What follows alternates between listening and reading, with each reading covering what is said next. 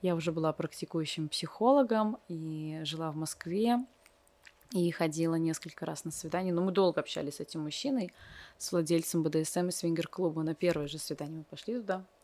Но я... Это самое? Э, я...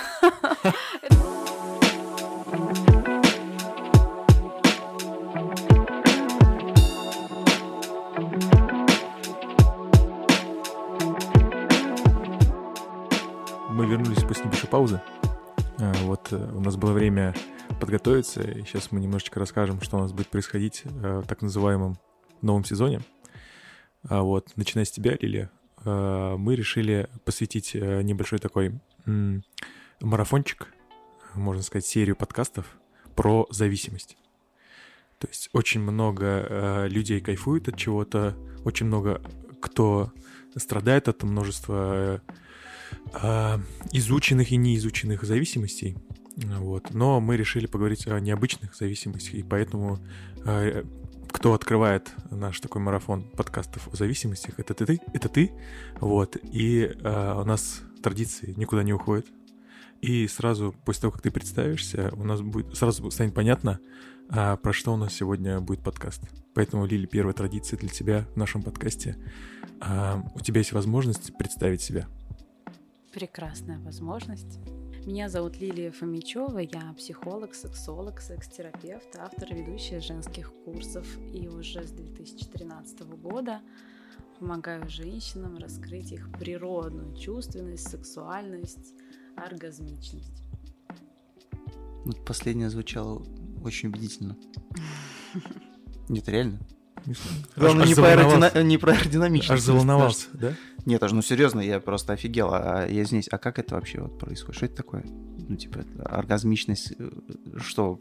У- умение получать оргазм у девушки, что ли? Ты про это говоришь? Что это вообще такое? Ну, типа, как это происходит? Меня очень радует твой вопрос, потому что у мужчин практически нет такой проблемы. У мужчины при каждом половом акте разряжается, а женщины, к сожалению, нет. Вот. И, типа, нужно обучаться, короче. То есть, прям А, курсы проходить. да, и знаешь, я говорю о том, что я не сексолог про глубокое горло, а сексолог Так. про глубокую душу, потому Так. что природная сексуальность и оргазмичность есть абсолютно у каждой девушки, у каждого человека с рождения. Но ввиду обстоятельств, а, поведения, какие-то социальные нормы, правила, приличия и так далее, а, вот эта сексуальность закрывается. И а, девушки слышат такие слова от родителей, от бабушек, еще от кого-то. Так не одевайся, ты выглядишь как непристойная женщина. а, да куда ты так вырядилась, и с мальчиками встречаться нельзя, в подоле принесешь. И а, женское тело, оно как бы вот раскрывается, хочет.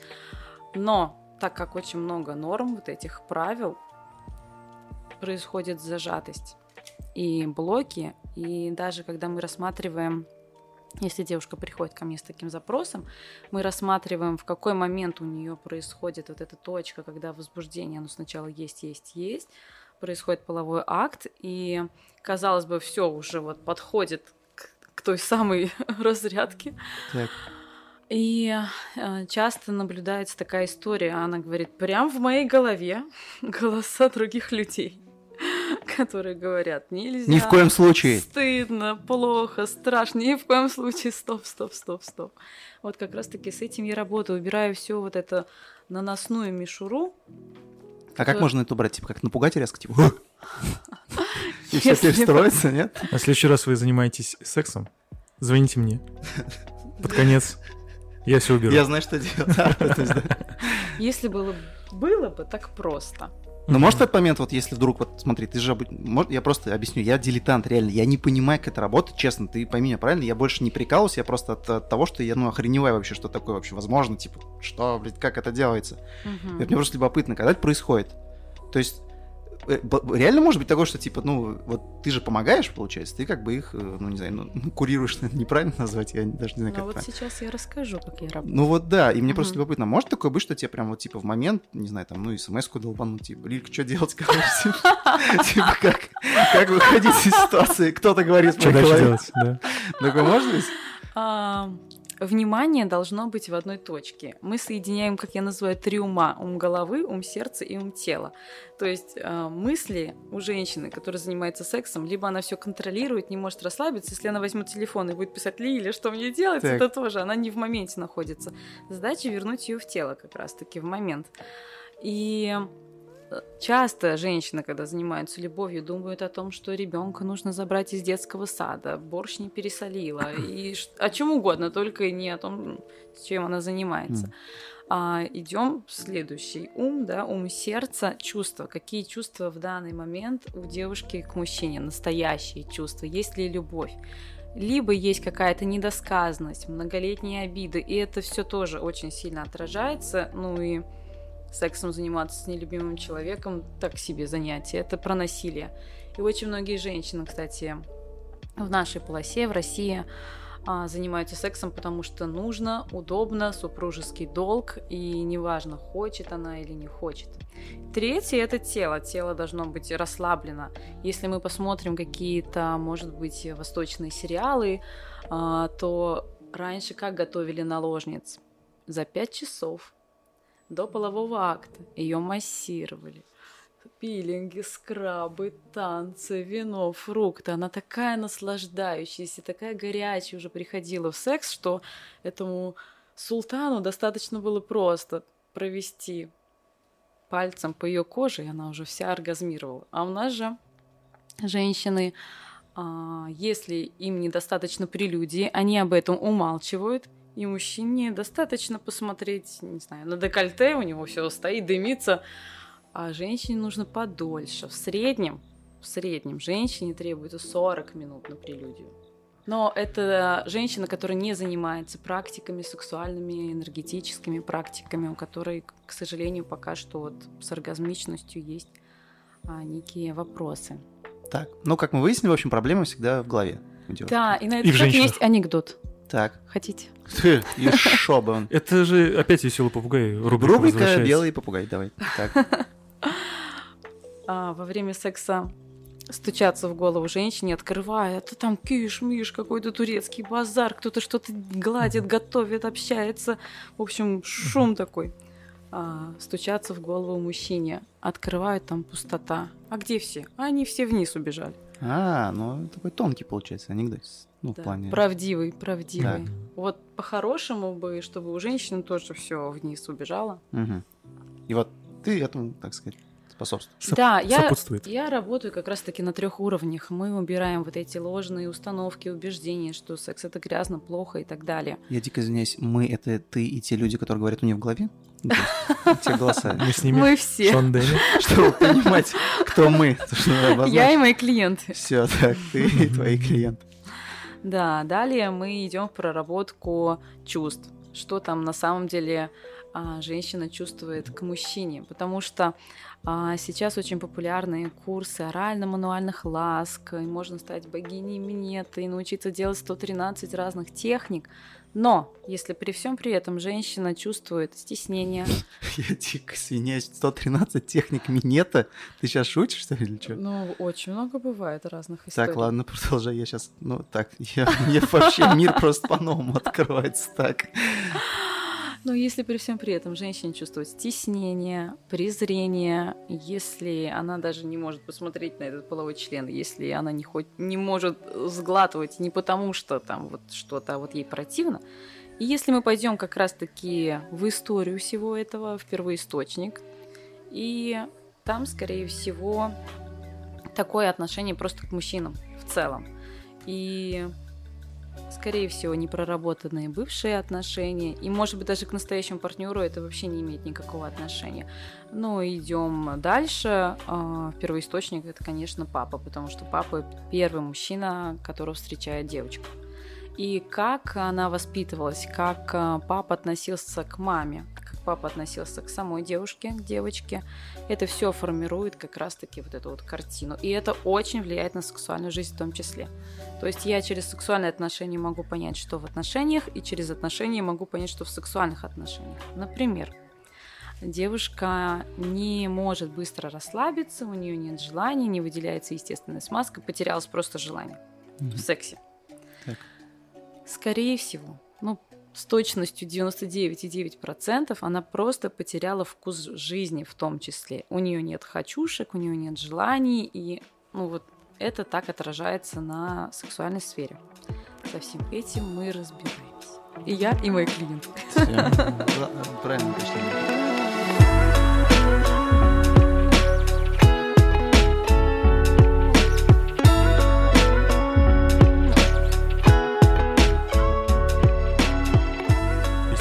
Которые зависимы от секса да. и от э, вот этих всех плотских, так скажем, утех. утех. Да, вот что делать вот в таком случае вообще? Как э, вот, выглядит психотип Чтобы такого тебе было человека? проще ответить на этот вопрос, давай начнем, знаешь, как э, э, вот это сексуальная зависимость, так называемая, это же есть такое понятие, есть, скорее всего. Есть. Э, сексуальная вот эта зависимость, это диагноз или это расстройство? Если это патология, то это и диагноз, и расстройство, и вообще тут важно понимать, э, что не дает это э, сексуальная зависимость делать. Мгм. И, в общем-то, неважно, как это назвать и про что это. Если это действительно патология, а не просто какое-то повышенное внимание к теме сексуальности, то тут, конечно, это прям наряду со всеми зависимостями такая же зависимость. И причина примерно схожая. Так, ну у тебя вообще в твоей практике, назовем так, или в твоей жизни появлялись вообще такие люди? Ты встречала таких? А, да, конечно, встречались в моей практике такие люди, и мужчины, и женщины, и кто-то осознавал свои зависимости, кто-то не осознавал зависимости, и зачастую эта зависимость одна не приходит ни с того ни с сего. Хоп, сегодня у меня сексуальная зависимость. А, это чем-то обусловлено, есть у всего причина, и как следствие вот выражается зависимость. А, часто она бывает и с алкоголем, а, иногда с перееданием та же зависимость, иногда с наркотиками тоже связано. То есть, ну, как эти зависимости, как будто бы э, рука об руку вместе идут. Зависимость — это то, а, чем человек не управляет. Так. То есть это такое постоянные, постоянно навязчивые мысли о сексе, постоянные а, желания, желания именно в разнообразии. Э, Не хватает какой-то любви и глубины в одном партнере, либо свой партнер становится вообще неинтересным, хочется как будто бы все поисследовать. Но самое интересное в этих зависимостях, что там нет чувства наслаждения и пресыщения. То есть есть, ну вот про- проведем параллель с пищевой зависимостью. Например, девушка постоянно худеет, толстеет, странеет, худеет. И перед ней тот самый тортик. И она думает, нет, нет, нет, нет, нет, нет, нет. Потом такая, да ладно уже, все хорошо. Ест быстро, как в омуте, ничего не соображает, не понимает. А потом жалеет. 20 секунд кайфа, и потом такое чувство вины нарастает, нарастает, нарастает, самобичевание, нелюбовь к себе, ненависть. И чтобы справиться с этими чувствами, вновь нужно заткнуть эту дырку душевную, и она опять ест. Мгм. И Снова все то же тортик. самое. Да. Так. И все то же самое с сексуальной зависимостью. Это ощущение, что нужно снять некую тревожность срочно, срочно нужно ее снять. И это зависимость об человека. То есть тут об тортик была, а тут об человека. Мгм. Находится какой-то объект, напряжение снято, ни о какой глубине, ни о какой любви, страсти говорить не приходится. Но чуть-чуть, может быть, они думают, что это страсть, но хотя нет. Ну, тут же э, сразу всплывает вот эта типа отмазка для здоровья, что-то такое, говорят же. Ну ничего, типа для здоровья нормально же. Это Да. типа, что, твой новый чувак? Нет, это типа так для здоровья. Часто же слышишь такое. Да, и, кстати, очень много интересных моментов а, в нашем обществе принято считать нормой, а это девиация. Ну, то есть, как раз-таки отклонение. Например, синдром Дон Жуана. Мгм. Про таких мужчин говорят, ох, он такой горячий мужчина, у него каждый день новые женщины. И как будто бы это а, добавляет ему какую-то некую, не знаю, изюминку. И говорят, вау, бабником быть классно. Но на самом деле что происходит? Просто маленький член, и он, чтобы несколько раз одной не оставалось, может быть, даже-. Может быть, даже и не маленький. А, ну, тут очень интересная история, как это возникло, но сначала вообще, что такое, кто такой Дон Жуан? Это тот мужчина, незрелый психологически, который не может выстроить отношения со, со зрелой психологически женщиной. И ему гораздо проще а, ходить и... Снимать школьниц. Ну, не обязательно, не обязательно. Как один из вариантов просто. Да, и если мы посмотрим в историю, а, то таким образом вот этот Дон Жуан хочет как будто бы отомстить всем женщинам. Потому что половой орган, он как такой, как оружие, как Так. меч.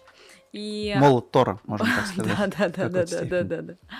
И в детстве, скорее всего, у него была либо холодная мать, либо подавляющая мать, и он вырос, и в каждой женщине видит ту самую мать. Это все неосознанно, естественно, неосознанно происходит. Дон Жуан об этом не знает. Это Ну, где-то у него там в подсознании. И он хочет отомстить. И как будто бы, то есть, а, он был, ну, скажем, прям очень грубо во власти мамы, потому что он был ребенком, он не мог дать отпор маме или не мог привлечь внимание, а, материнскую любовь и тепло получить. И сейчас он вырос, но психологически не созрел. И он все тот же самый мальчишка, который прям вот хочет отомстить. То есть это как некая такая месть женщинам. Всех надо затрахать, затрахать. Так, то есть, ну, опять же, вот этот некий психологический блок присутствует какой-то, который... типа, ты помогаешь, я так понимаю, тоже таким людям снять его? Или... Если они готовы приходят ко мне. Мгм. Ну, то есть они сами должны прийти, естественно, само собой. Как бы ты не Да, можешь сказать, но- типа, чувак, у тебя какая-то проблема, я тебе... Нет, нет, Помогу. нет, ни в коем случае. А Нет, как, при- не- если ты говоришь, что они сами не осознают, как они приходят к тому, что нужно с этим бороться? Вообще момент очень, мало мужчин а, приходит к психологам, тем более к сексологам. И, честно говоря, я всегда снимаю шляпу и очень уважаю таких мужчин, потому что признаться в том, что да, это у меня есть, это, ну, точно может сильный человек. А, вот, признаться, Типа, признаться самому себе, короче. да. Но если ты говоришь, что они вот на подсознательном уровне это делают, вот э, да, какой момент и- происходит щелчок у такого Но человека? у него что? Какой может быть запрос? То есть осознаваемый. Например, он не может выстроить отношения с женщинами. Мгм. То есть их очень много, а выстроить отношения глубину не может. Так. Это вот как одна из бо- болей, скажем так, с которыми они могут прийти ко мне. У него запрос, чтобы э, это появилось, что ли, у него, чтобы краткосрочность это закончилась и появилось Да, что-то чтобы нормальное? были глубокие, длительные отношения. Он, например, с этим приходит. И он знать не знает, что он Дон Жуан и почему так он действует. Так, хорошо. А если мы берем, ну, чуть ширше, идем, так Мгм. сказать, в этот вопрос. Вот мы поняли, что у нас есть зависимость, да, какая-то а, от секса, так сказать. Какой-то незакрытый... там, не знаю, Гештальт. Какой гештальт еще? Нет, это же другое. Что? Гештальт. Гештальт это было, ты если бы... Все правильно. Е- Если я тысячу девушек, так сказать, э, пересексовал, это было бы, может быть, какой-то своего рода гештальт. Короче, вот смотрите. А, Вот, например, девушки с низкой социальной ответственностью. Да. Предположим. Да. Вот это можно отнести к этой категории? Или это просто чисто коммерческая составляющая? То есть что это? Это- Конечно, конечно. О, смотрите, абсолютно у каждого человека именно а, в мотивации есть э, что-то, что привело к этому. Мгм. Почему они стали девушками с низкой социальной ответственностью? Кто-то, может быть, а, ну, я сразу вспоминаю, у меня были и клиенты, эскортницы и так далее, и я знаю, почему все это происходит. Так, а почему все это происходит? А, Это происходит потому, что, если прям пойдем в глубину, здесь уже синдром электро. Нет, стоп. Карман? Нет, еще раз. Какой электро? Или гитары? Вот как Дон Жуан, он хочет отомстить всем женщинам. Так и девушка, которая занимается этим, она думает, что она а, на самом деле чувствует в этот момент, что у нее есть власть над мужчиной. Да что? Да, То есть даже в тот момент, когда... да. Мгм, Так. И она в иллюзии находится, что она прекрасно умеет общаться с мужчинами, что она такая востребованная, что она такая классная. И здесь что? Конечно же, опять-таки страх выстраивать близость с мужчиной, настоящую глубину, а, идти в отношения, идти там в союз какой-то долгосрочный. И здесь такая иллюзия, что Я классная, я женственная, я востребованная. А, и зачастую в детстве у таких девушек было насилие. И, может быть, эм, таким образом также один из вариантов девушка привлекает внимание папы.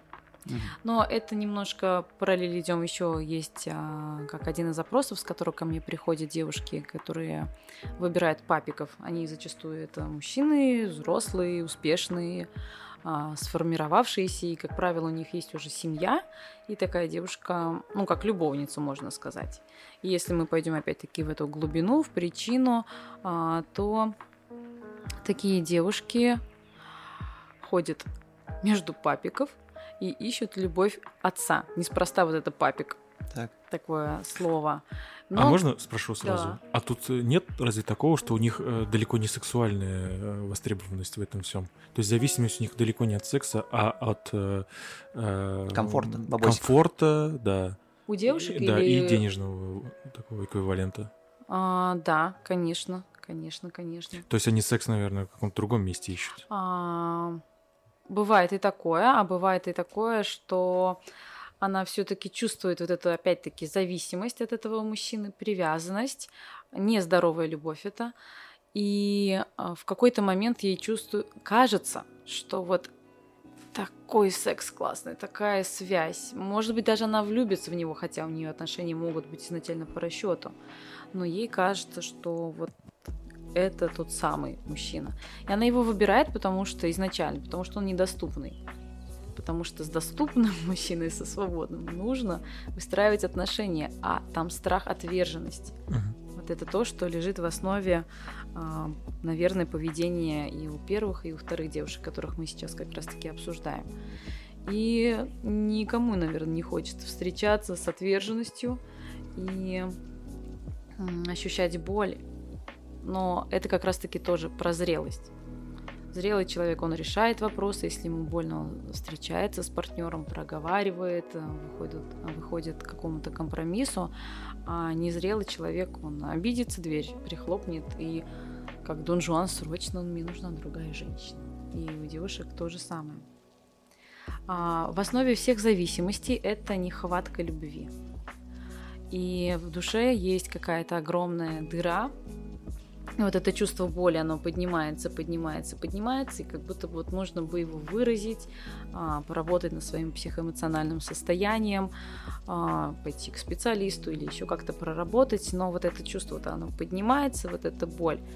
И вместо того, чтобы вот пойти что-то с этим сделать, они сюда кладут тортик, они сюда кладут тело и так далее, и так далее. И, в общем, вот это тяжелое чувство, оно вот теперь уже связано с кем-то, с каким-то мужчиной, женщиной, и вновь а, эта боль заглушается.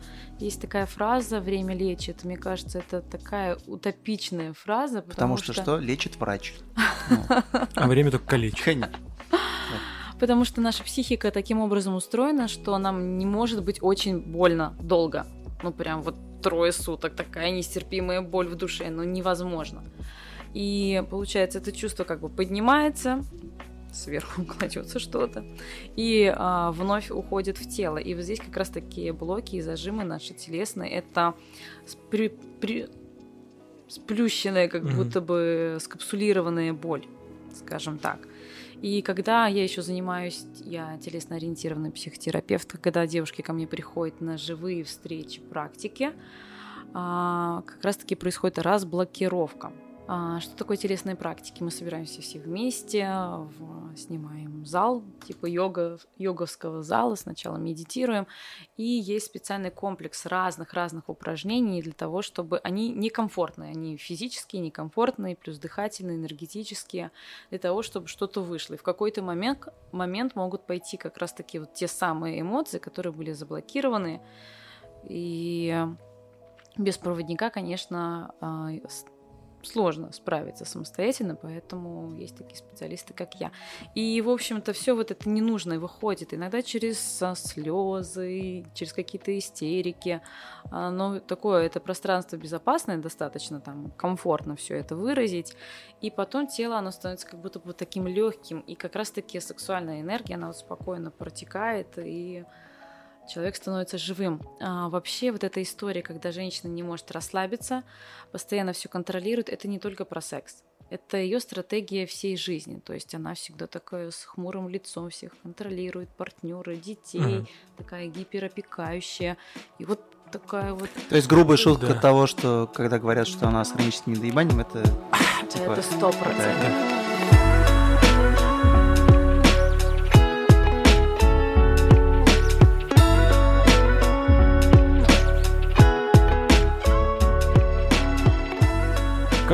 Зависимость а, влияет на повседневную жизнь? Вообще, это очевидно, не очевидно? Ты как профессионал, скорее всего, если это сразу замечаешь. А можно ли вот, например, определить, что у человека вот такая вот зависимость есть? Именно Визуально, да, и так далее, и по-поведенчески вообще это можно. Ну, злая училка в школе? Не. Наверное. Да. Стопудово. Нет, мы же говорим именно о сексуальной зависимости, да, когда yes. боль затрахивается. Так.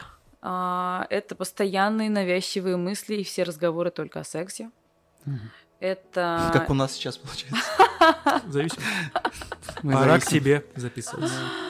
А, это смена партнеров также постоянная, и это на самом деле неконтролируемое такое желание. Это вот нимфоманки, Ш- да? Широко расставлены ноги. Да, нимфоманки, к примеру. Вот, именно. Нимфоманки. Да. Это так уж в народе принято говорить, что это женщина, которая любит секс. Но нет, это женщина, которая как раз-таки свою душевную боль, травму, рану, скажем так, хочет э, ну туда просто заткнуть членом, скажем так. так. И ей тоже. Чопик. Да. Так сказать. Да. И ей тоже на самом деле хорошо в моменте 20 секунд. Потом у нее нет такого ощущения удовлетворения, когда э, секс двух взрослых, здоровых личностей. Это такой классный энергообмен, когда и мужчина, и женщина такие наполненные после этого, и прям классно, все хорошо, прекрасно. А у таких людей зависимости нет такого ощущения после. Им как будто бы что-то нужно, нужно, нужно, нужно. На самом деле я пошла в сексологию именно с этим запросом. Я уже была практикующим психологом и жила в Москве и ходила несколько раз на свидание. Но мы долго общались с этим мужчиной, с владельцем БДСМ и свингер-клуба. На первое же свидание мы пошли туда. Но я... Это самое? Э, не, я... Это самое я видела, но не участвовала. Ну, ну, и познакомилась... Живи с этим. Живу прекрасно. А ведь могла. А ведь могла. Так было близко все. И познакомилась с такими классными людьми там. Но голыми.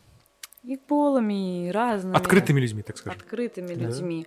И когда уже пошла учиться, вот первый мой самый модуль был сексология. Я, конечно, это не проговорила вслух, но потом в конце сказал. Мне было интересно, а что норма, а что девиация, а что не норма. Подожди, а можно тебя спрошу, а как возник вопрос у тебя? Из-за того, что ты наблюдала? Что происходит? А, нет, а, потому что этот мужчина, он был а, такой с потухшим взглядом. И он уже очень много лет в теме, они это так и называется, в теме. А я пришла такая ванильная для людей, кто в а, БДСМ. Подожди, а как э, прозвучало предложение туда пойти? Это был первое свидание. Ну, вот именно. И он сказал. Сначала было все красиво. Хочешь что-то необычное? Так, хватит. Да, ну, поехали. Я тебе покажу, да. как люди отдыхают. Все лучше тусовки у нас в клубе, между прочим. Поела? Поехали. Так. А, мы познакомились, он сразу мне сказал, а, он заехал в клуб, но я сидела в машине. Он говорит, я тебя приглашать не буду, нарушать твою тонкую татарскую психику.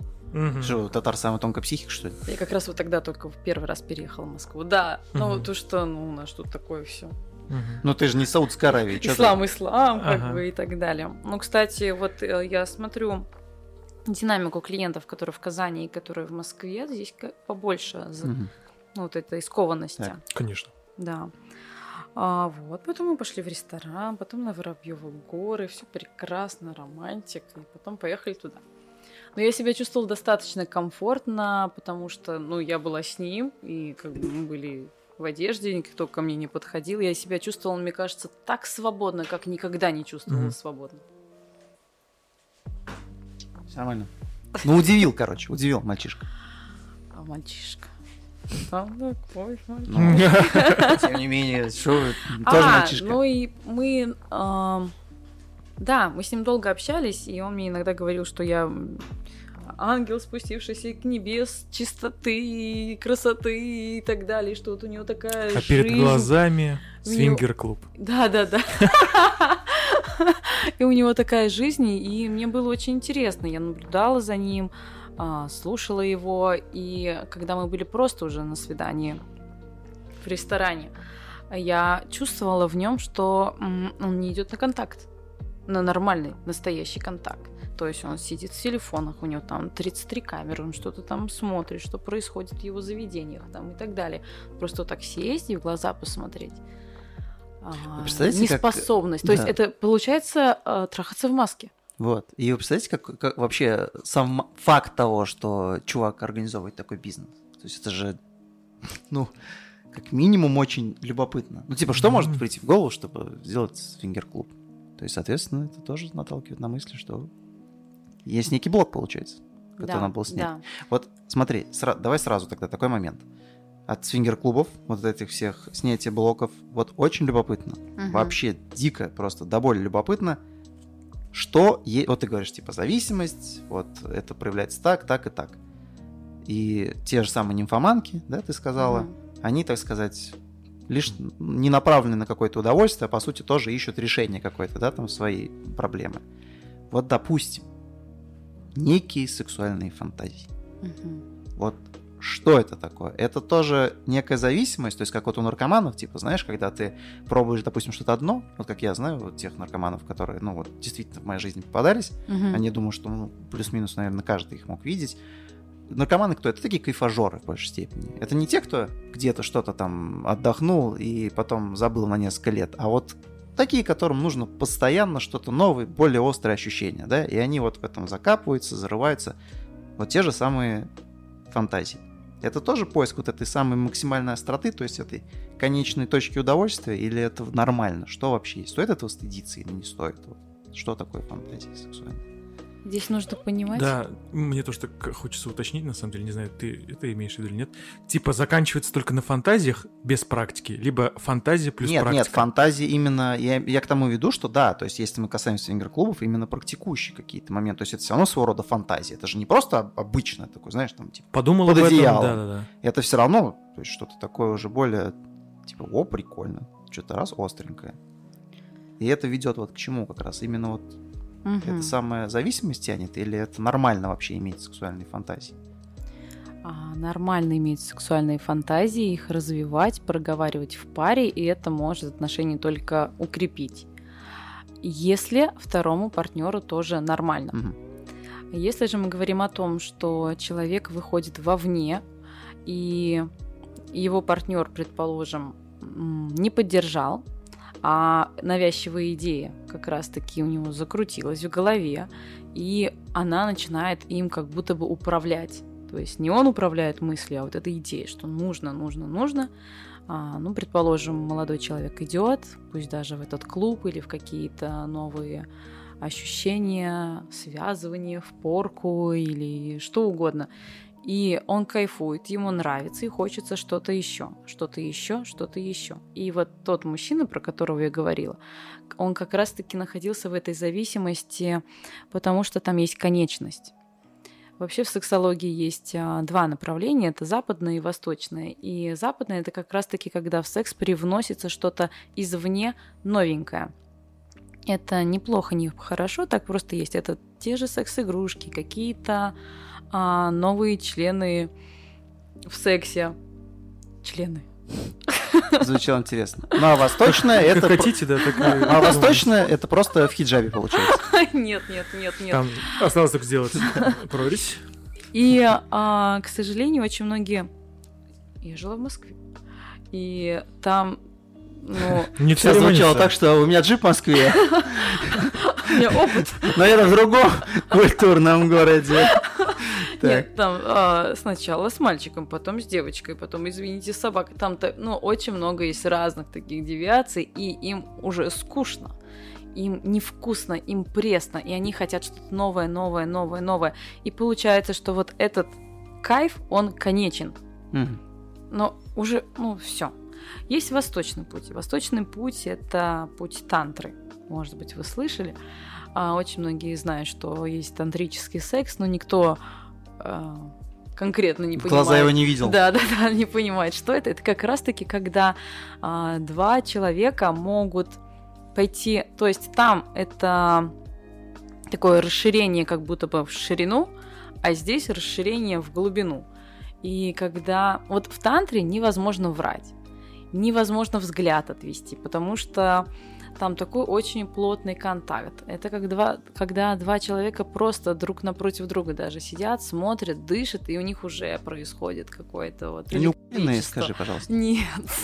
Барабаны бьют там, на заднем фоне кто-нибудь стучит барабан, когда они занимаются Нет. сексом? И вот путь тантры, он мне очень близок. Так. Я его очень люблю, и он такой бесконечный. Но он для таких, я думаю, людей, кто живет в своей правде. И он такой для взрослых, для зрелых людей. И встретиться, вот даже тот же взгляд. А, Я говорила о том, да, что с тем мужчиной мы сидели, и он даже на свидании мне не смотрел в глаза. Ну, что говорить о сексе. Ну, в та- тантрическом у него ничего не получилось, получается, уже А у сразу. нас То есть он, тантри- импо- он- он Там тантри- было далеко. тантрический импотент, получается. он. Так. Я надеюсь, он после этого подкаста мне не напишет, Напишет. не найдет мой номер. А я научился тантрическому сексу. Теперь у меня клуб тантрических утех. Приезжай. На шаболовке. Надо уморвать. Так. Извини, пожалуйста.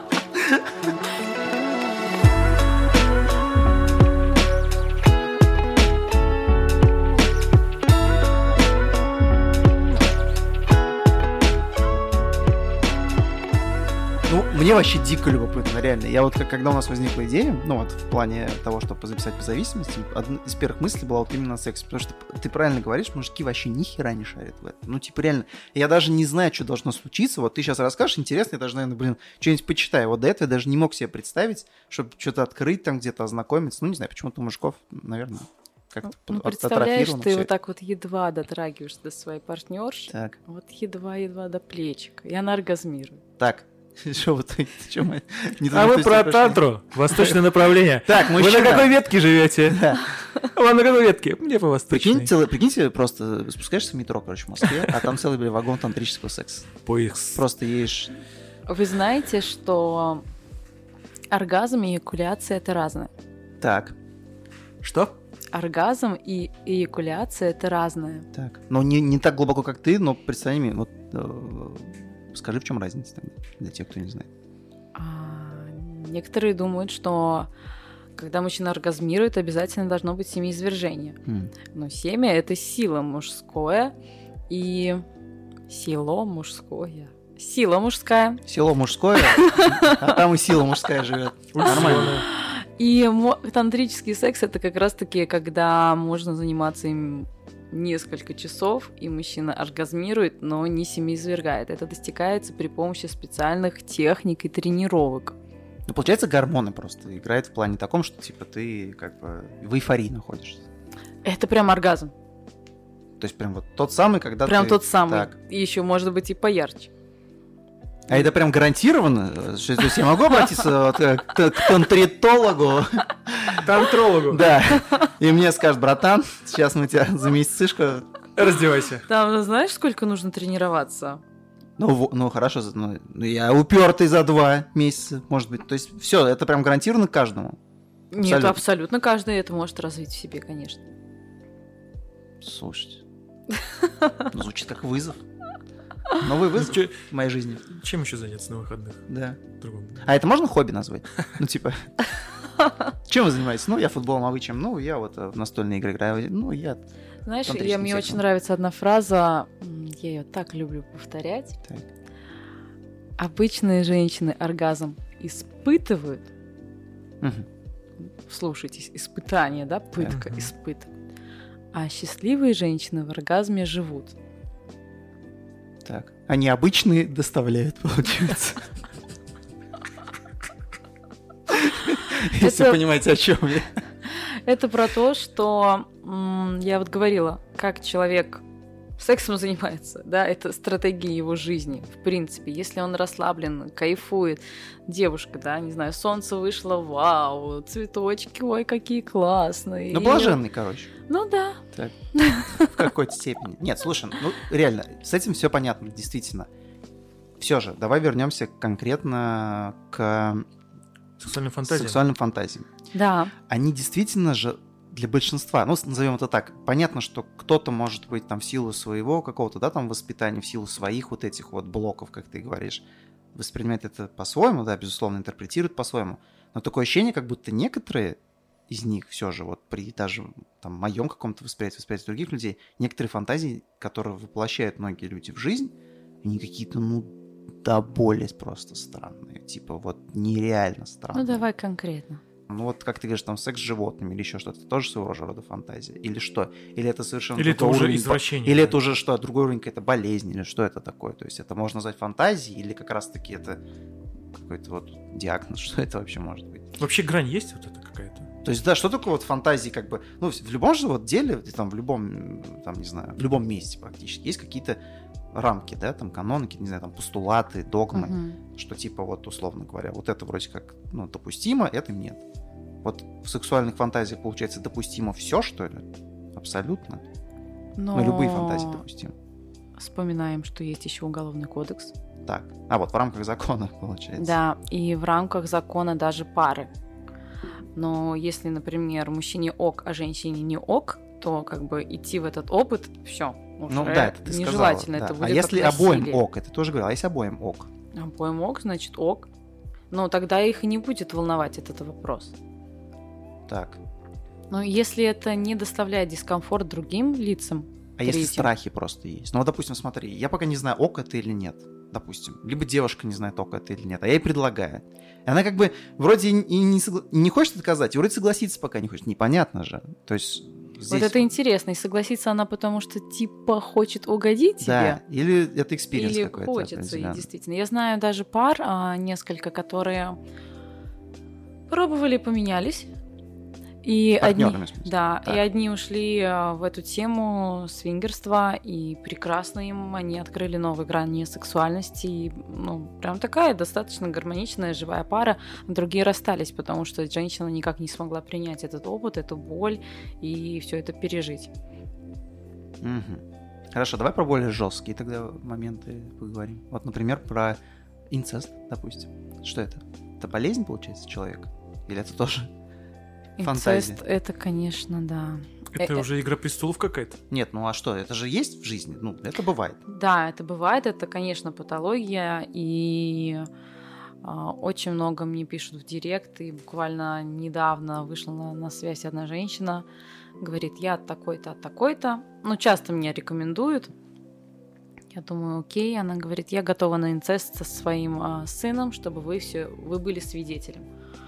Я тут в шоке. Так, подождите, а для этого нужен свидетель? То есть обязательно или, или это... Я э, не, не поняла, что она имела в виду. Мгм. Может быть, у них это было на коммерческой основе. Может быть, это как один из видов извращения у них было. Или Мгм. еще что-то такое. А, я написала своей знакомой, которая якобы меня порекомендовала. Говорит, я вообще впервые слышу, вижу.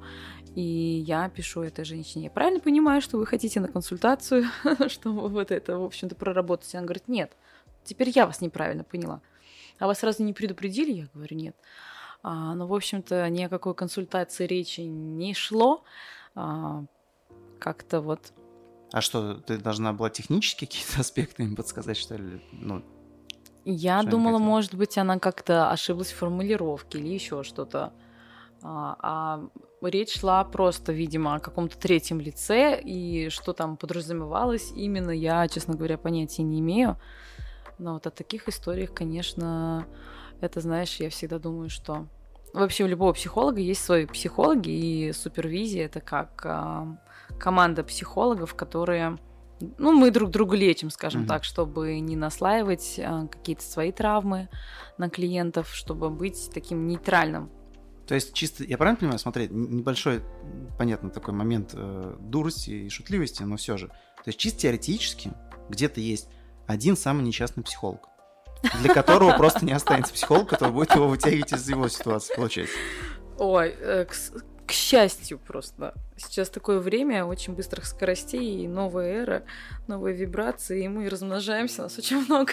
И психологов приличное количество. И сексологов, да, и классных. Так, о чем мы говорили? Инцест это, конечно, девиация. Это сто процентов не проработано, либо синдром электро, либо иди в конфликт, когда, когда а, предположим, маленькая девочка угу. видит родителей и э, говорит маме, а я вырасту и выйду замуж за папу. И здесь по-хорошему бы, чтобы мама сказала, нет, это мой муж, это твой папа, но мой муж. И выгнала ее из дома. Нет. И было бы распределение ролей. А, ты вырастешь, у тебя будет свой мужчина и так далее.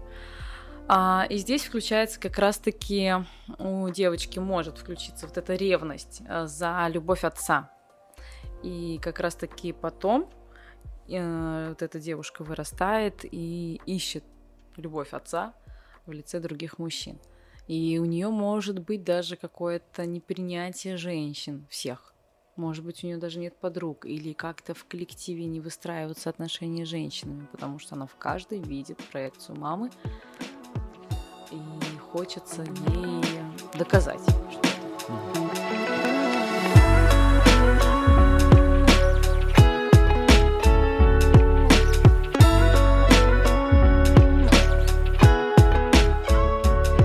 Теперь мы переходим э, к нормализации. Хочется обсудить уже нормальный секс э, нормальное его применение и э, зайти хочется с такого вопроса к тебе. А сколько вообще должно быть секс? Все индивидуально. Абсолютно у каждого человека есть половая конституция. У кого-то слабая, средняя, сильная. Человек с сильной половой конституцией, ему важен секс, нужен секс. Вот он таким родился. Ему хочется секс всегда, может быть, несколько раз в день. А предположим, что а, у мужчины сильная половая конституция, а у женщины слабая. Вот ей достаточно вообще раз в месяц. И это данность, с которой а, родился человек, как цвет глаз. Мы не говорим сейчас о том, что снижается желание, либидо и так далее, а вот прям про половую конституцию. И тут очень важно договариваться и в начале отношений не строить иллюзии, принять, что вот мужчина хочет всегда – и готова ли женщина пойти в этот контакт. Уйдет же. Но по-честному, по-честному, нужно понимать, что м- если формируется длительное отношение, и если а, двое взрослых приняли решение вступать в брак, нужно понимать, что с этим человеком ты будешь трахаться всю жизнь. Да? Ну, изначально никто же, когда бра... а, женится, не думает, что ну, я буду изменять. И тут э, женщины почему-то очень часто в иллюзии, и они выбирают свадебное платье гораздо тщательнее, ну, не обращают внимания на эти моменты, закрывают их, что называется, прикрыть говно газеткой. Не пьет, не сытся, да и ладно. Угу. Зато замужем, зато социальные какие-то стандарты закрыла. А, знаете, ко мне, когда приходят женщины, я спрашиваю, какой был твой истинный мотив выйти замуж? Истинный, прям по-настоящему. Кто-то сбежал от мамы тираничной, деспотичной и гиперопекающей. Очень многие от мамы сбегают, потому что мама давлеет везде. А кто-то хотел спрятаться за статусом мужчины. Кто-то испугался реализации, потому что нужно было там что-то делать. И, а зачем? Я же жена. Тихая, скромная мусульманская женщина. И там очень много. И про любовь, ну, пока что э, среди тех, которые я делала, делала опрос, вот среди этой статистики про любовь там очень мало. И также я спрашиваю, о чем был твой секс? у женщины. Ну, с каким истинным мотивом ты шла в секс? Если женщина чувствует себя после секса оплеванной, использованной, еще какой-то, то это говорит о том, что она шла не ради удовольствия, она шла из-за какой-то выгоды, либо материальной, либо опять-таки угодить мужчине, стать хорошей, ну, какие-то были моменты. А когда она шла просто покайфовать и просто кайфанула, все, произошел энергообмен, разрядка, все прекрасно. То есть вот, это, вот такие, например, браки, да, условно, которые, скажем так, уже изначально обречены на провал, да? То есть мы понимаем, что они разные как конституции, uh-huh. да, то есть логично, что uh-huh. одному что-то чего-то не будет хватать, второму, там, не знаю, будет говорить, что ты что-то лишнее вообще делаешь, там, или она uh-huh. будет говорить. И получается так, что вот как раз-таки в такие моменты может возникнуть у человека вот это психическое расстройство, это самая сексуальная зависимость. Может. То есть это своего рода, как Триггер. говорил э, словами классика, если говорить, в моей вселенной ты был господин, никого вокруг, только ты один. Но оказалось, ты незаменим, я открываю мир других мужчин, получается. Да-да-да. И не закрываю рота больше. И вы знаете, а, что потом происходит с этими женщинами? Во-первых, а, на физике это видно, они становятся такими иссушенными, прям вот такие вот очень высохшие. И они настолько наполнены ненавистью к этому мужчине. Но они сами не говорили, что все, мне хватит, или давай договоримся, еще что-то. И получается, у меня были такие клиенты, их достаточное количество, которые занимаются любовью, вообще не любовью даже совсем, а насилием там 10, 15, 20 сколько-то лет. И они уже просто ненавидят этого мужчину, которому нужно постоянно, а ей нет. И выбирают такие отношения. Что происходит? Она становится раздраженная, очень агрессивная, злая, а сила женская, она очень разрушающая. Ну, то есть, то есть она могла вот э, проявить любовь, не знаю, кайфовать, быть оргазмичной, что-то классное создавать в этом мире, а она вот эту всю свою энергию на негативные состояния направляет. И, конечно, там бедные дети, они тоже попадают mm-hmm. под горячую руку. Естественно, даже если она мужчине не проговаривает, что вот мне не хочется или да, или что-то накопилось, это висит, скажем так, в пространстве, вот эти чувства тяжелые. И мужчина это ощущает, осознает, он не хочет домой возвращаться ему, потому что там, ну, не кайфово. И таким образом, конечно, разрушаются отношения зачастую. И поэтому хорошо бы не быть в иллюзии. Также ко мне часто приходят женщины, которые наоборот очень хотят секса, а мужчины им не дают муж не дает. Я говорю, а как часто случается? Она говорит, ну я подойду к углу просто его, говорит, уже силой, прям вот силой, раз в три месяца. И там что-то как-то происходит. И у таких женщин тоже возникают женские заболевания мамологические заболевания, потому что застой крови в малом тазу а, приводит, к сожалению, к таким печальным последствиям. А если оба партнера примерно схожей конституции, то здесь, конечно, классно. Ну а вот в случае, когда, так сказать, мужчина бегает от секса, это в чем основная причина? Возможно, у него просто такая половая конституция. Но Раз вообще, возможно. Слабая, Даже слабая, так? да, Серьезно? слабая половая конституция может Но быть. ты сказал, что это не сопряжено как-то с либидо, типа, я так тебя понял, или я Нет, неправильно? если, например, изначально у парочки было все созвучно, гармонично, угу. одинаково, а, то, скорее всего, а, вот эту страсть можно вновь вернуть. И если кто-то не захотел, то, скорее всего, снизилась либидо. И чем мы занимаемся? А, но вообще всегда я говорю женщинам отстать от своих мужчин, хватит им делать мозги и отстать от своих детей, максимум их можно любить. Вот, например, курс, он длится месяц, и месяц только сами собой занимаемся. Женщина занимается своим состоянием внутренним, и она начинает в первую очередь сама себя хотеть. То есть близость, она начинается с близости и с честности с самой собой. И не мужчина ответственен за оргазм женский, а женщина а за свои эрогенные зоны, как это показать, донести, а, как возбудиться. И женщина ответственна сказать, да, я хочу или да, я не хочу и так далее. В общем, она становится такой, ну, в природе своей а, настоящий, сексуальный, оргазмичный и в отношениях улучшаются. Мгм. Вся эта динамика. Смотри, давай тогда перейдем, вот, скажем так, уже близимся практически к концу. И вот самый такой, наверное, очень тоже щипательный такой блок в плане некого насилия, что ли. Назовем это так. Вот, как я понимаю, ты работаешь в основном с такими людьми, которые, ну, просто закрепощены, можно так наверное, выразить. То есть, как бы не знающие, куда им идти. Ну, типа, у них либо закрыто что-то, да, как ты говоришь, либо они там могут быть чем-то обеспокоены. Ну, то есть, просто ты их стараешься как-то раскрепостить, направить, условно говоря, снять этот блок. Разные, разные. Ну, в большинстве, наверное, своем, можно Мгм. так сказать. А как быть с людьми, которые, ну, скажем так, на сексуальной вот этой почве прибегают именно к насилию над другими людьми?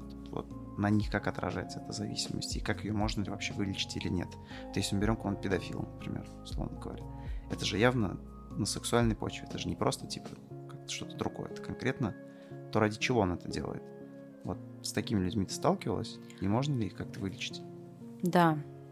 А, Я работаю с травмой насилия, и самое интересное Но сейчас... ты работаешь с жертвами, Да. жертвами, а я говорю про тех, кто совершает насилие. И про тех, кто совершает насилие, тоже могу сказать. А, Когда мы разбирали эту тему, мы на учебе с Мгм. учителями. Мгм. Да ладно, может, постоянно не уточнять, я понял уже. Я уже понял. Ну, может быть, Нет, Слушатели. Я не настолько тупой, нет, нет, все нормально. слушатели. Не-не, ну мы сидели вот так втроем вообще, обсуждали сейчас, вот решили записать подкаст. Так. А, Эксгибиционисты, педофилы и люди с такой а, Бля, сексуальной... извиняюсь. Мечтаю встретить гипоциониста. Я тоже, на самом деле, я тоже. Я, чё- я не знаю, есть ли это у меня тоже какая-то патология, но это очень интересно, потому что это Ну, самая, это же самая, самая безобидная форма получается. Ну, или откровенно, давай честно, вот если некую градацию провести, это Ну, самая чтобы, безобидная ну, форма. безобидно, чтобы он так хоба и Да. ушел. В шляпе, в шляпе. и- Чтобы он там это передергивал, не надо. Мне чтобы показал и убежал, чтобы я так рассмеялся на весь парк, чтобы все видели. И я чтобы вот так вот стоял и показывал, вон он, а вон он бежит. это- Какие у вас сексуальные, извращенские мысли, ребята. Да нет, серьезно. Ну, давай, нет, реально, откровенно. Нет, на самом деле эксгибиционистов привлекает жертва. Это ребенок, мальчик или девочка, а, либо педофилов. а, Подожди, а взрослые же есть тоже, которых, ну, так сказать, взрослым гениталии показывают, это же... Ну да, а, но привлекают именно жертвы. А жертва в состоянии, что вот у этого, ну давай про детей, да, у них нет внимания, любви родителей в этот момент. И когда я работаю с травмой насилия, то, что я сейчас скажу, наверное, вообще будет очень тяжело понять человеку, которого никогда не касался темы психологии. Когда мы разбираемся, оказывается, что насильник это единственный, кто любил этого ребенка в этот момент. Потому что мама с папой были где-то там далеко, им было все равно Мгм. и она не ощущала. И получается, ну, когда мы идем в терапию, все это прорабатываем, первое, что мы делаем, вот этого маленького ребенка, у каждого и мужчины, и женщины есть внутренний ребенок. Мы вот этого внутреннего ребенка очень сильно залюбливаем, ресурсируем, дают даем силу, любовь, поддержку, и потом, чтобы, а, ну, как бы дать, ну, это все в терапии у нас происходит, дать сдачу вот этому насильнику, скажем так, и взять из этого позитивный опыт. На самом деле, очень большой процент девушек подвергались сексуальному насилию. Мгм. А, у кого-то, может быть, даже с проникновением, у кого-то без. И это, конечно, сказывается на умении, точнее, неумении выстроить отношения, потому что каждый мужчина воспринимается как опасность. И эксгибиционисты, они, если брать именно их природу, это те маленькие мальчики, которым в детстве как раз-таки не разрешили себя изучать. Абсолютно а, есть такие здоровые стадии формирования сексуальности, когда ребенок занимается даже детским анонизмом в возрасте, в разном возрасте, кто-то даже с младенчества, а, изучает себя, трогает органы, может быть, там с подружками или там с друзьями друг у друга смотрит. И это, ну, такая здоровая тема, естественная, нормальная. Но так как э, у мамы, например, или у папы есть свои какие-то блоки, психотравмы, зажимы, и он не знает, как общаться с своим ребенком, не знает, как на это реагировать, может даже застыдить или сильно по рукам побить или еще что-то, в общем, наказание. А что происходит в психике у ребенка? Он жил и жил совершенно естественным образом, как-то ну, проживал свою сексуальность, он не понимал, в чем разница, что я тут ем, пью или трогаю себя, непонятно. И очень сильно за естественность свою получает наказание. У него такая склейка происходит. И могут даже быть какие-то нарушения. И он потом вырастает, и просто вот ему нужно натрогаться, насмотреться, чтобы вот все его увидели. Так. Ну, смотри, можем э, так считать, что вот это психическое расстройство, это же так можно так называть? Психическое да, расстройство. Да а, что чисто в теории, я, если я правильно понимаю, если нет, поправь меня. Чисто в теории это может быть так, что а, ты либо с этим живешь изначально, ну, скажем так, вот прям все, вот уже в более созна- сознательном возрасте ты начинаешь вот, э, не знаю, там, ну, заниматься вот там, показывать всем свое тело, допустим. Uh-huh. Либо это может какой-то момент просто вот типа так щелкнуть, ты такой типа в 40 пойду в парк, короче, раскрою плащ и покажу. То есть это с этим прям живут изначально, или это может в какой-то момент всплыть в сознании? Это зачастую формируется в детстве, но может реально всплыть. Угу. То есть какой-то вопрос забываешь, вот живешь, да, живешь, живешь нормально, быть, и потом раз. Да, это может быть травма какая-то заблокирована, а потом какой-то фактор. Ну вот какой катализатор на это, к этому ведет? Вот что У всех разный. А, даже есть такая история, когда а, один а, молодой человек, когда занимался сексом, всегда просил своих девушек притвориться инвалидом, а, как будто бы у нее нет или руки, или как будто нога сломана, но чтобы у нее тело не полностью было в движении. И когда разбирали его историю, оказалось, что он смотрел на парочку в детстве, когда ему было 5 лет, приехали к его родителям друзья, и у девушки была сломана нога. И а, молодой человек вот этой девушки сказал, я так тебя люблю, и как-то вот погладил по ноге, они поцеловались, и у этого мальчика сформировалась такая история, что вот это любовь, вот такая mm. должна быть любовь. И он даже понятия не имел, почему ему, его очень привлекали люди с гипсом, девушки. И вот такой фактор сыграл. Окей, но мы можем сказать, что это глубоко зависимые люди, все как раз вот от тех действий, которые они предпринимают. То есть вот от этих своих желаний, сознаний, там, не знаю. Зависимость это то, что не управляют, да, если это они не могут этим управлять. Вот, я к этому и веду. Вот если предположить, что они не могут этим... Я просто не видел ни разу вот э, вживую, конечно, ну, угу. какого-то такого человека с таким расстройством. Но очень много же ситуаций, когда вот их ну, придавали огласки, да, какие-то некие ситуации. Вот, угу. допустим, условный э, педофил, угу. который вроде бы там его поймали, он отсидел, он выходит и совершает такое же преступление. Угу. Вот в этом случае как? То есть как вообще человек осознает и осознает ли? Просто, например, если мы берем наркомана, э, все наркоманы, которые приходят к этому осознанию, что они наркоманы, они говорят, что бывших не бывает. Да. Вот в этом случае получается тоже так же, что бывших не бывает. Но здесь такое нарушение, и нужно, конечно, с психиатром работать. И э, был даже такой случай, когда э, к сексологу пришел такой мужчина, и сексолог не сразу распознал, потому что он не пришел и не заявил об mm-hmm. этом. Вы знаете, что вот э, у меня вот такой есть интерес.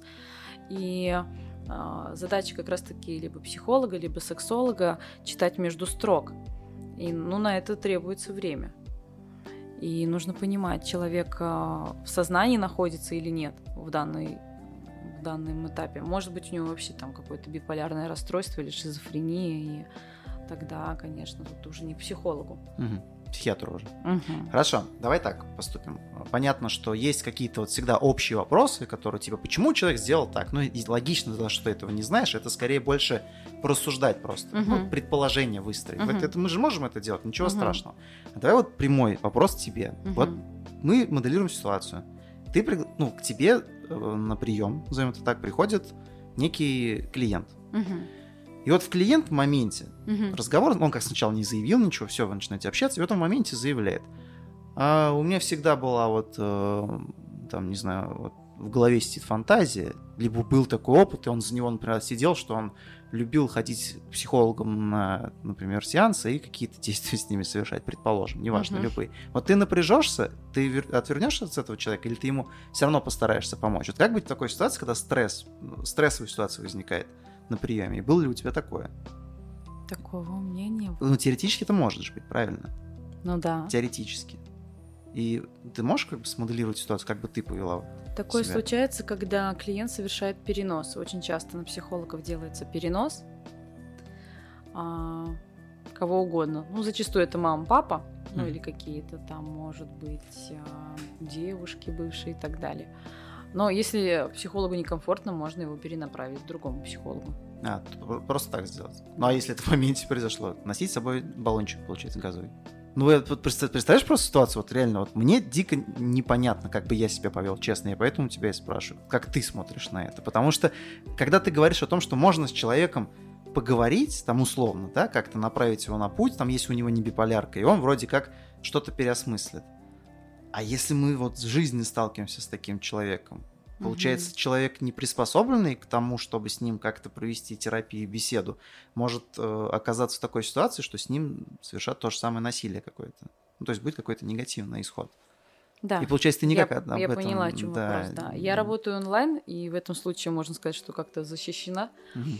И предварительно, а, ну, ко мне не каждый может попасть, а клиенты заполняют анкеты и так далее. И это читается, когда человек даже мне пишет в директ, если он просто написал «Здравствуйте», я уже все понимаю. Мгм. Просто «Здравствуйте». А если у него есть запрос, то он сразу как-то его формулирует. Ну, как-то это вот ощущается, Так, может а быть, здравствуйте, это пишут кто? Эксгибиционисты или... Ну, что-нибудь Педофилы. такое, да. Вот. А мои коллеги, которые ведут прием очно, были, конечно, разные истории, тоже мы это обсуждали, но здесь ам, техника безопасности, важно, чтобы кто-то, может быть, там какой-то сквозной кабинет был или еще что-то, какая-то, может быть, кнопка охраны и так Мгм. далее.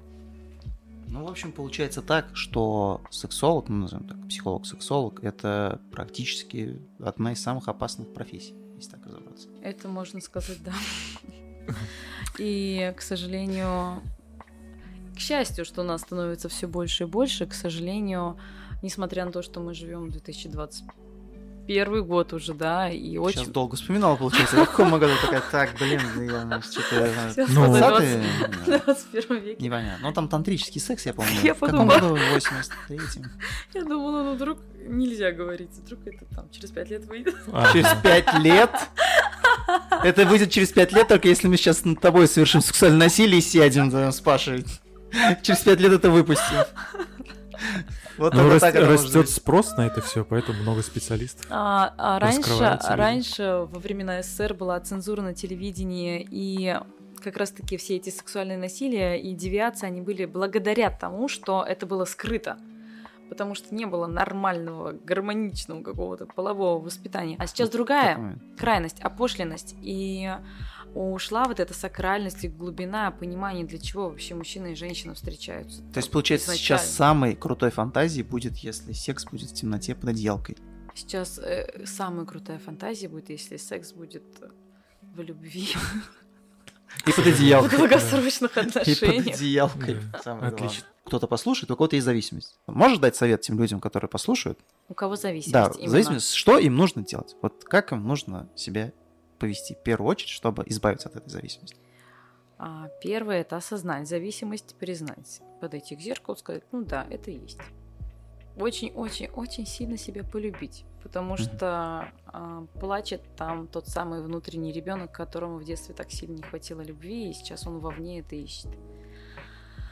Третье это пойти к специалисту, потому что с зависимостями работать самостоятельно, но практически невозможно. Но к специалисту какому? Психологу. Но говори свое имя уже, елки-палки, про- напоминай, рекламируй себя. э, Короче, продиагностировать это все нужно до конца с профессионалом. А, Диагностика это одно, важно терапия, важно вылечить это. А лучше всего что лечит? Музыка. Правильно? Правильно. И поэтому мы сегодня записываем наш подкаст в диджей, как? В школе скретчинга, да? В Казани. Все не получилось. Матрикс.